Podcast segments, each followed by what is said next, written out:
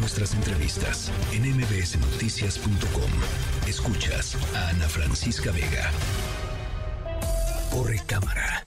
Cine, cine, series, stream, stream, con Arturo Magaña.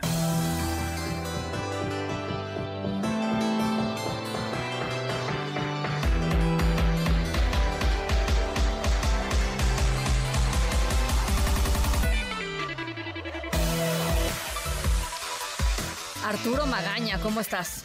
Hola querida Ana, buenas tardes, qué gusto saludarte, pues contento de platicar contigo, pero hoy pues un día triste sí, para el periodismo, hoy un día que pues bueno, a todos los que nos dedicamos a esto, nunca nos va a dejar de rememorar ese momento ocurrido el 23 de marzo de 1994, cuando Talina Fernández pues un poco que hizo lo que todos los periodistas quisiéramos hacer, básicamente, sí, que sí, sí. es conocer eh, de, de, primera mano, ¿no? De, meternos hasta las entrañas eh, de una noticia y la verdad es que para mí siempre siempre va a ser una algo que, que siempre me va a marcar mucho. No digo, si tú algún día me dijeras métete al quirófano casi casi para ver qué está sucediendo, yo lo haría, la verdad. Qué, qué momento, ¿no? Qué escena, qué, qué dramatismo, este, y todo totalmente en vivo. Fue, fue un momento muy impactante, la verdad. Así es, así es, sí es, es un momento en el que es, es imposible de, olvidar y que, y que bueno, hace, hace un tiempo eh, me llamó mucho la atención que en esta serie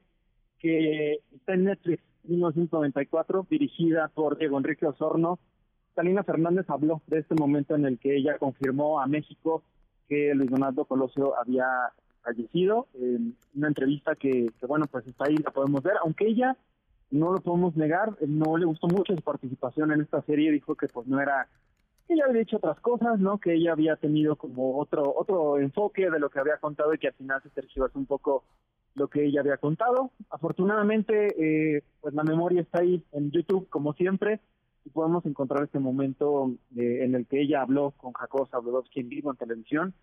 Eh, lo pueden encontrar en YouTube. Si ustedes quieren conocer todo el contexto de lo que ocurrió en ese año en que la historia de México literalmente cambió, pueden encontrarlo así, 1994 tal cual, en Netflix, una serie dirigida eh, por Diego Enrique Sorno.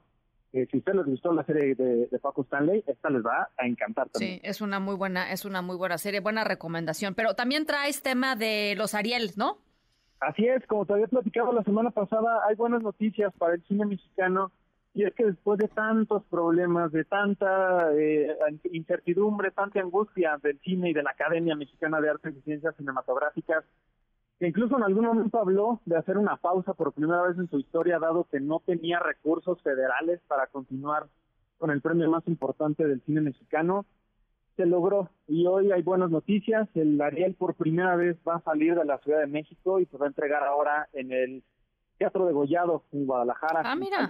el 9 de septiembre. Sí, el 9 de septiembre va a ser allá por primera vez eh, en su historia y esto tiene mucho que ver con con esos sueños que ha tenido la academia de descentralizar al cine, algo que siempre se ha hablado mucho, que no se ha podido hacer y que y que sí, como dices tú, pues es algo bueno para, el cine. De hecho, ahora que estuve en Guadalajara, tuve oportunidad de platicar con Leticia Guijara, presidenta de la Academia Mexicana de Artes y Ciencias Cinematográficas, gran actriz del cine mexicano.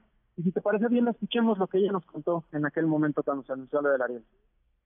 Teníamos muchísimo tiempo, si te acuerdas, el año pasado hablando de diversidad, de pluralidad, y de pronto venirnos para acá, pues hace que ese discurso em, se vuelva algo más concreto, ¿sabes? Cómo, cómo dialogas con las cinematografías del interior, eh, cómo propicias estos encuentros que hagan posible que efectivamente em, eh, lo que se mire del cine mexicano sea el todo no nada más la parte que se hace en la Ciudad de México. Yo estoy convencida de que si hay un lugar eh, que ha creado no solamente industria, buenas películas, sino también público, ese es Guadalajara, ¿sabes? Entonces, eh, creo que es muy afortunado en ese sentido eh, y, por ahí parte mucho la, la, decisión de venir para acá. Lo paga el gobierno federal a través de la Cineteca lo tienes después incluso hasta que se habló de que Guillermo de Toro podría pagar las estatuillas de la ceremonia, algo que él mismo ofreció, pues ya hay más claridad sobre lo que pasará en esta edición 65 del, del Ariel, una, una, una ceremonia que va a premiar grandes películas que de verdad yo he tenido oportunidad de ver y que estoy seguro que ustedes el día que puedan verlas les van a encantar porque habla de esa grandeza del cine mexicano, habla de esta gran diversidad de historias que tenemos, de miradas, de voces. Hoy por primera vez, por ejemplo, en 65 años del Ariel, hay cuatro mujeres nominadas a Mejor Dirección, algo que pocas cinematografías del mundo pueden presumir eh, y que a nosotros pues nos llena de orgullo porque nos habla justo de esta diversidad que el mundo está gritando, y que está pidiendo a gritos, perdón, y que aquí se está logrando, ¿no? Y, y, rápidamente te digo quiénes están nominadas este año a Mejor Dirección. Natalia Beristain por Ruido, Michelle Garza Cervera por Huesera, Alejandra Márquez Abela por El Norte sobre el Vacío, Lucía Puenzo por La Caída y Alejandra González Iñárritu por Bardo, Falsa Crónica de unas cuantas verdades. Y creo que lo más bonito de este Ariel de todos los años que he tenido oportunidad de cubrirlo es que muchas historias están a nuestro alcance. Muchas de estas películas nominadas están ya para que ahorita terminando el noticiero ustedes puedan ir a su plataforma de streaming favorita y puedan ver algunas eh, de ellas. Les voy a decir primero la que más me gustó el año pasado, mi favorita de este año, que es Huesera, de Michelle Garza Cervera. De hecho, la película más nominada este año que compite por 17 premios, incluidos Mejor Película, Dirección, Ópera Prima, Guión Original y también cuatro menciones en categorías de actuación.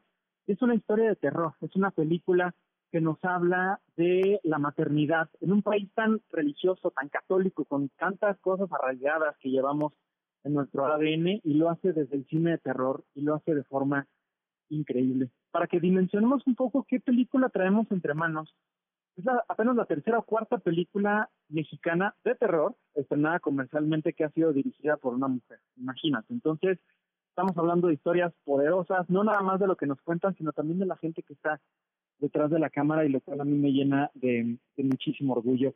Esa la pueden encontrar en Amazon Prime Video, donde de hecho están disponibles la mayoría de las historias nominadas, como El Norte sobre el Vacío de Alejandra Márquez Abela, La Caída de Lucía Puenzo, también la Argentina nominada, Argentina 1985, nominada al Oscar. Me encanta. Y que, y que está ahí, que seguramente eh, ya tuviste oportunidad de verla. Sí, sí, sí, sí, maravillosa, maravillosa película. Es increíble. también pueden encontrar Mal de Ojo de Isaac Svan y también El Poderoso Victoria.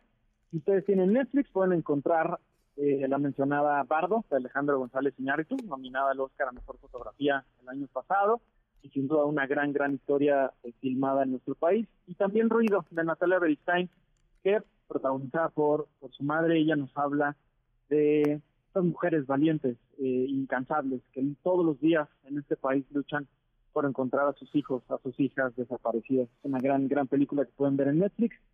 Y así les puedo contar de muchas otras más que están disponibles en Movie, en Star Plus, en Apple TV, en Claro Video. Me y, sobre todo también en cine. Y eso es lo más padre que podemos ver este gran cine mexicano que se hace en nuestro país. Bueno, pues muy, muy, muy buenas noticias. Lo de Guadalajara me parece sensacional y a ponernos a ver buen cine. Por supuesto, yo les iré platicando de aquí, de lo que sea la ceremonia todas estas historias, les voy a traer las dos que están nominadas y vamos a celebrar juntos esto que para mí es es mi Super Bowl casi casi. Entonces, les voy a compartir esta emoción. Está muy bien. muy bien, gracias Arturo. Gracias a ti, Ana. Un abrazo para todos.